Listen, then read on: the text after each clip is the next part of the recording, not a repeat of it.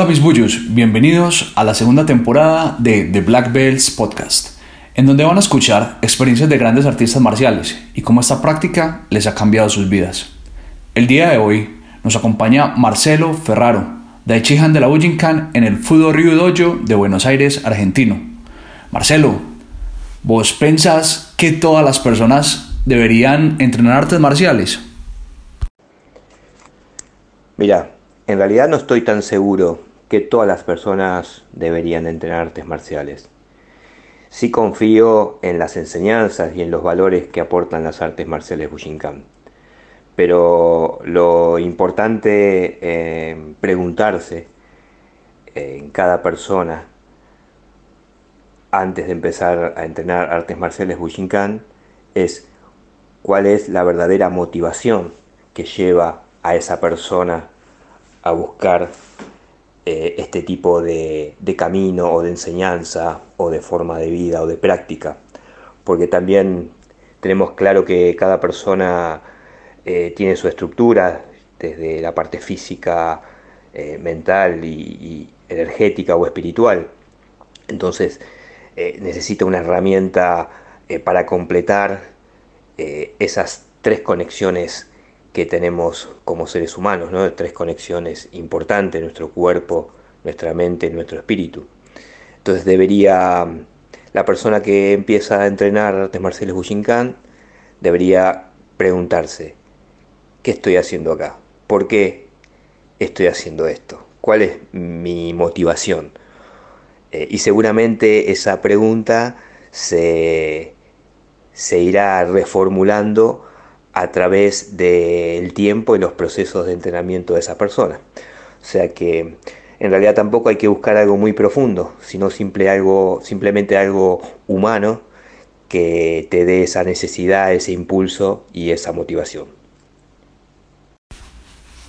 Muy interesante lo que dices Marcelo. Tal vez no sea para todo el mundo la práctica de las artes marciales. Hay otras personas que conectan su cuerpo, mente y espíritu con el yoga o practicando algún otro deporte, según las necesidades y objetivos de cada quien.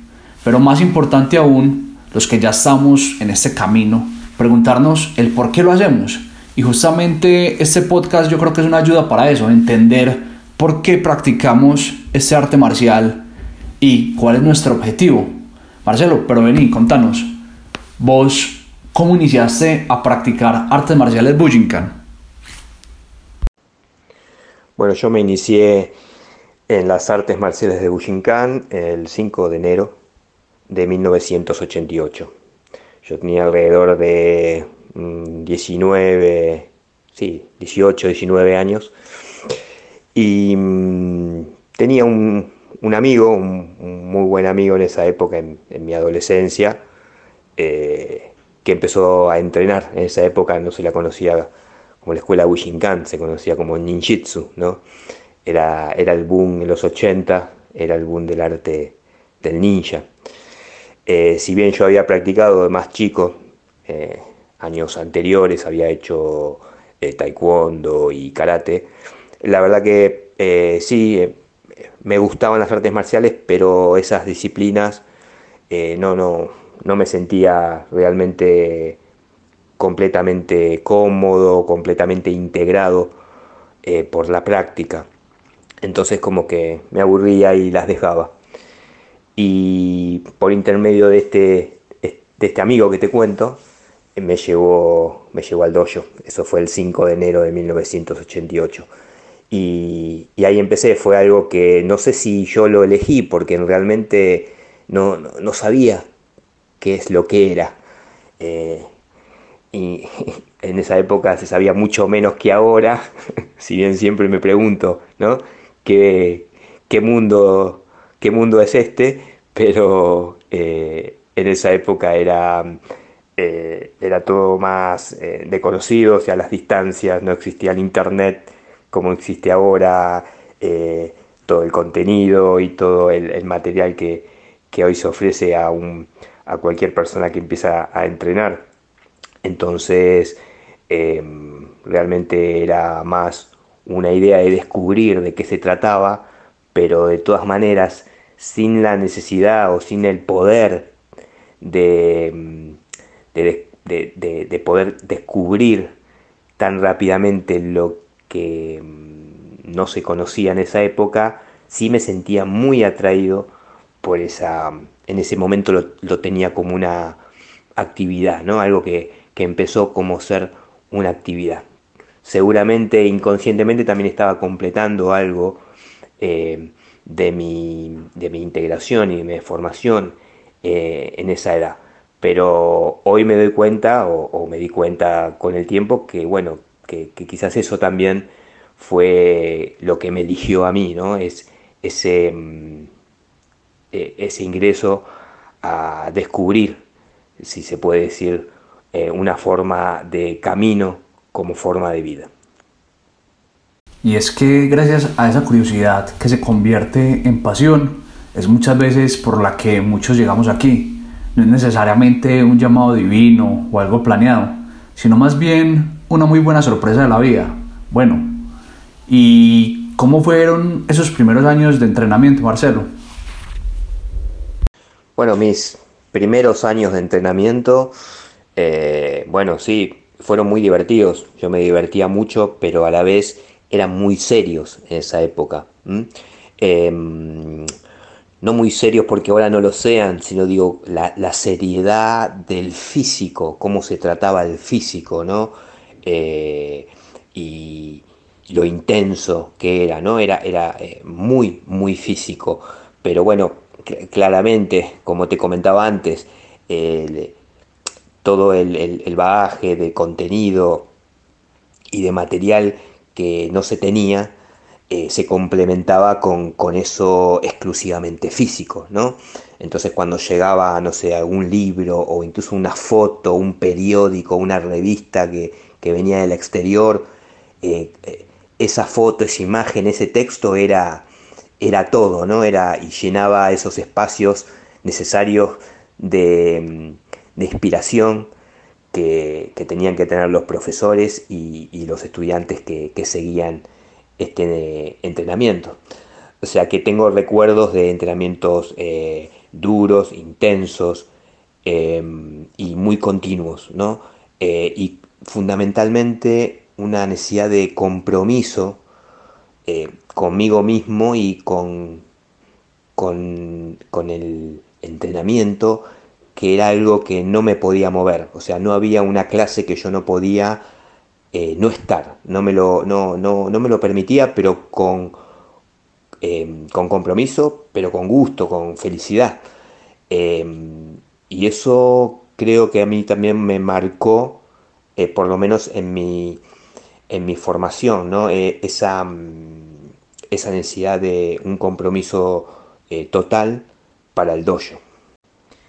Y además de mis primeros años de, entrenamiento, y obviamente que ha sido una constante, em, es la parte de las personas, ¿no? la parte humana, cómo uno eh, se conecta e interactúa con diferentes tipos de, personas que entran en el dojo y seguramente cada uno con su propia motivación, y con sus propias energías, entonces, de eso también tengo realmente recuerdos muy, muy frescos, ¿no? De las personas, de lo, de, las, de lo que practicamos, que en ese momento que decíamos como la última técnica, como el último movimiento, y ahora lo veo en retrospectiva en todo este tiempo y, me, me, me, completa mucho, ¿no? Y me divierte mucho porque mm, veíamos y veo cómo era necesario también preservar esa, esa intuición y ese, feeling de que siempre se habla de que jugar como un niño, ¿no? Y, siento que también eh, quizás era, era eso, ¿no? Me sentía un niño de vuelta, por más que no, los, que, no me daba cuenta que no lo era, pero lo era, eh, pero con el tiempo eh, recuperar esa, esa, ese gusto, ese placer eh, de un arte que te da la posibilidad de crear, de hacer, de equivocarte, de corregirte, pero fundamentalmente manteniendo valores y y los valores y respetando a, las personas, ¿no? Así que creo que mm, esa parte humana es la que también me marcó mucho en, mi, en mi, forma de, digamos, que me dio ese empujón que yo también necesitaba para relacionarme con los demás, ¿no? Y, encontré una herramienta, eh, una, una herramienta que me sentía bien, por la cual podía utilizar de, la mejor manera y acercarme a los demás. Esos inicios de prácticas muy físicas, muy exigentes con el cuerpo, creo que son un común denominador en muchos de nuestros países y doyos. Pero hay algo de lo que hablas que me gusta mucho, y es esa esencia humana que se puede vivir en cada uno de nuestros dojos, en cada uno de nuestros lugares de entrenamiento.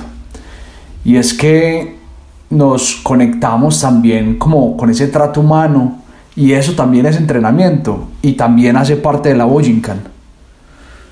Entonces es algo fenomenal definitivamente. El, no es solo la parte física, sino también esa conexión, ese networking que hacemos con los demás, parte del entrenamiento. Bueno, Marcelo, ¿y cómo fue tu primer viaje a Japón? ¿Cómo conociste a nuestro Soke Masaki Hatsumi? Contanos un poquito de eso. Bueno, el, primer encuentro que tuve con Sensei Masaki Hatsumi fue en mi, en mi primer viaje a Japón en noviembre de 1992 a lo que se conoce como Daiko Myosai, el festejo de cumpleaños de, Sensei.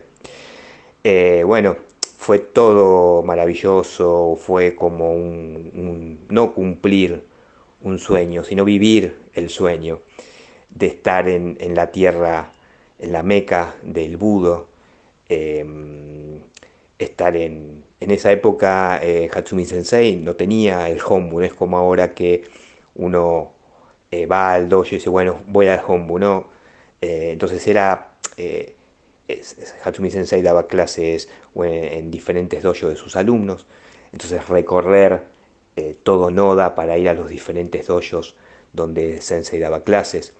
Entonces, em, y daba clases él y daban clases también sus, los alumnos eh, japoneses, ¿no? los tan conocidos como, como están hoy actualmente haciéndolos, eh, eh, haciendo, dando clases en el Hombu.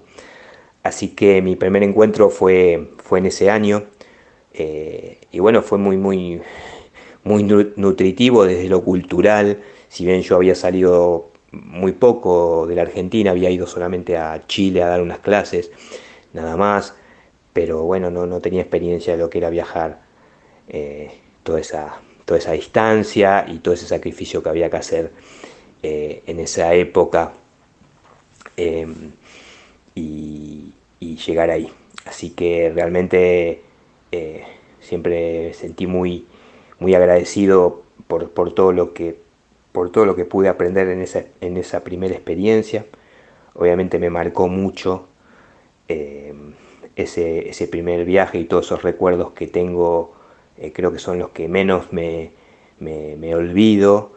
Eh, quizás no me acuerdo lo que pasó el año pasado en Japón, en algunas cosas, pero de ese viaje no me puedo olvidar ningún detalle.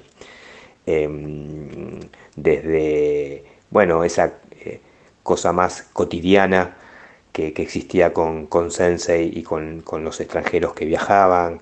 Em, había, el tiempo transcurría mucho más lento, las visitas casi diarias a, la oficina y a la casa de Sensei, eh, que Sensei nos muestre el VHS en, esa época del Super 8 que estaba grabado, pero Sensei lo tenía pasado a, VHS de, sus entrenamientos con Takamatsu Sensei.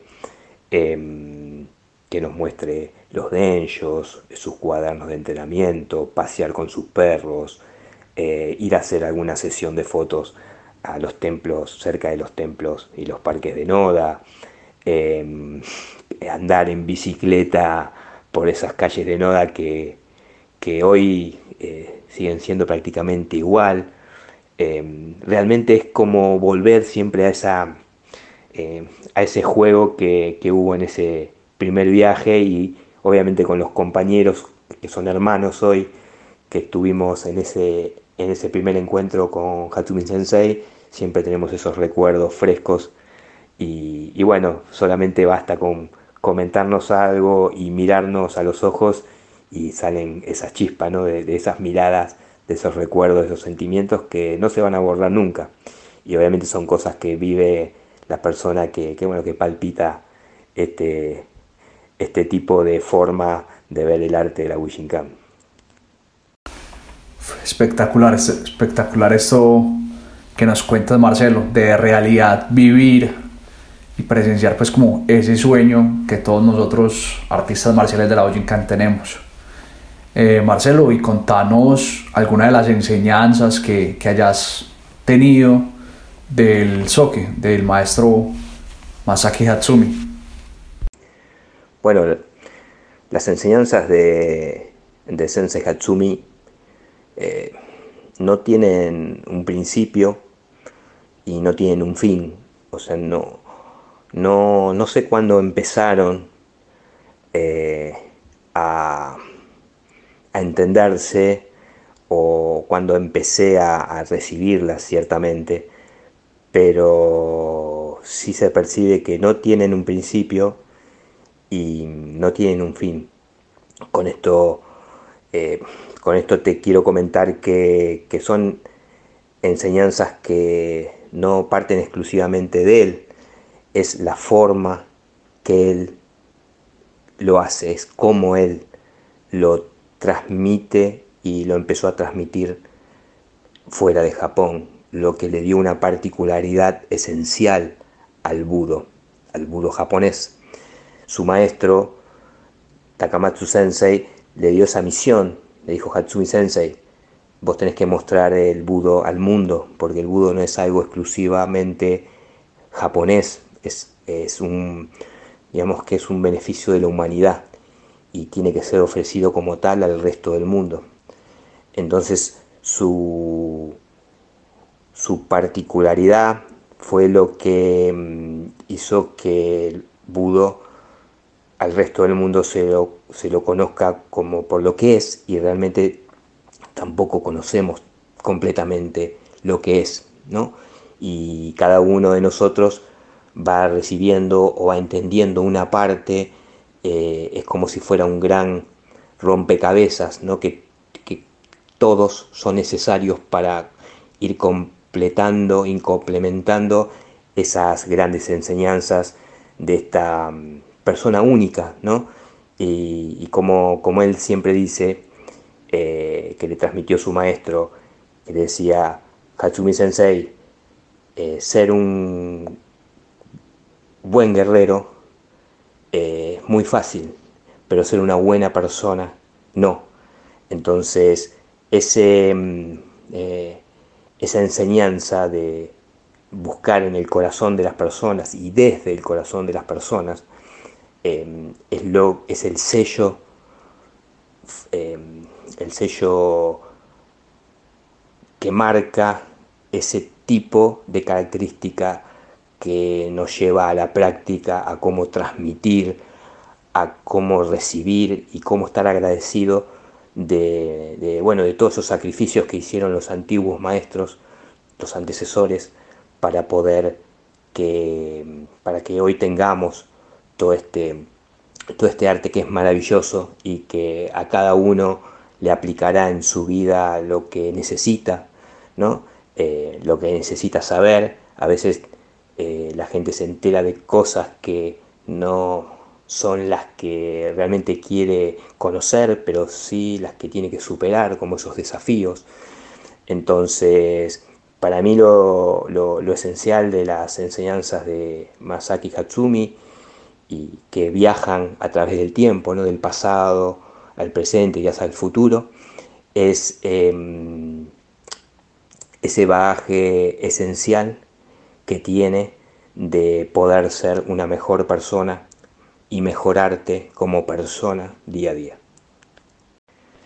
Mira, yo creo que las enseñanzas de Masaki Hatsumi, eh, las enseñanzas y los fundamentos de la Ushinkan, eh, no deberían ser enseñados como tal, sino que uno los tiene que compartir y transmitir, porque mm, cada uno va teniendo también, eh, más allá de, de la enseñanza, va transmitiendo la propia experiencia que tiene cuando uno va tomando esa, esa experiencia misma de lo que transmite. Creo que realmente se transforma en una enseñanza cuando vos las puedes compartir como una misma práctica desde tu propia experiencia y esa, y esa práctica y esa experiencia de cada uno eh, le sirve en la vida. Entonces se transforma en una enseñanza cuando la persona que las recibe les puede dar una utilidad para hacer algo bueno, desde para uno mismo y para también eh, para los demás. Entonces creo que mm, esa particularidad, como te decía antes, eh, eh, única y esencial que tiene Hatsumi Sensei de transmitir y, de compartir, es lo que hace que realmente se supere esa palabra mm, que utilizamos como enseñanza, ¿no? Em, eh, claramente hay que tener esa, eh, esas ansias, esa motivación personal de aprender, ¿no? Pero esa enseñanza toma valor cuando uno hace una experiencia cotidiana de, su vida. Entonces ahí es, donde está el, valor personal que cada uno tiene y la particularidad que, cada uno, que eh, la particularidad de cada uno que transmite estos, estos principios y estos valores. Así que em, ahí es donde cada uno y cada persona le va a dar un valor que necesita, el valor eh, que necesita y, que, pueda, que puede percibir en ese momento de su vida. ¿no? Es eh, lo particular de mi experiencia, eh, seguramente recibí muchas cosas cuando tenía 20 años, pero creo que todavía se están decantando muchas de esas enseñanzas y transmisiones que, fui recibiendo, pero siento que realmente tienen valor cuando las puedes transmitir e incluso cuando los demás pueden mejorar lo que uno transmite. O sea que creo que ese legado de transmisión es esencial para, para el beneficio de todas las personas que se acercan a la Ushinkan. Eso que dices, Marcelo, me parece muy sabio.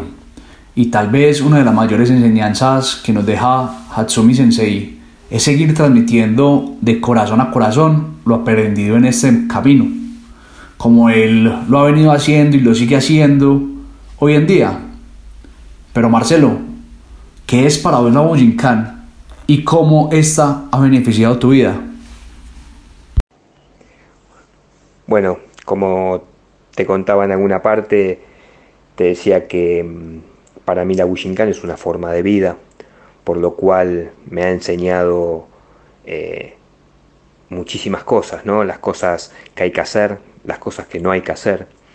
Eh, me ha conectado con gente eh, maravillosa, especial, em, muchas, muchas anécdotas, muchas experiencias desafíos personales, superar los, límites y desde la parte material hasta la parte mental y el espíritu que uno tiene que poner para, para seguir adelante día a día. Es por eso que creo que el beneficio que, tiene para todas las personas la Bushinkan es lo, bueno que cada uno le pueda sacar.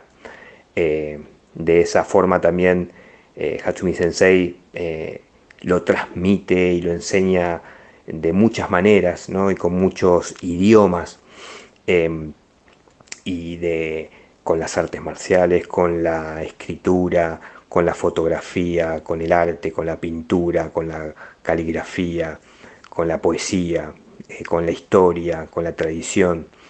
Y mm, todo eso hoy es eh, aplicable y algo fundamental que, enseña, que enseña Sensei es eh, que el cambio es inevitable y adaptarse a los cambios es fundamental. Y él es el ejemplo en vida y el mejor ejemplo que podemos tener a cómo supo adaptar los tiempos eh, pasados a, la actualidad y puede hacer llegar a tantas gente, a tantas personas alrededor del mundo los valores y, los principios de, esta, de este maravilloso arte o forma de vida o disciplina, como cada uno lo quiera, lo quiera caratular, ¿no?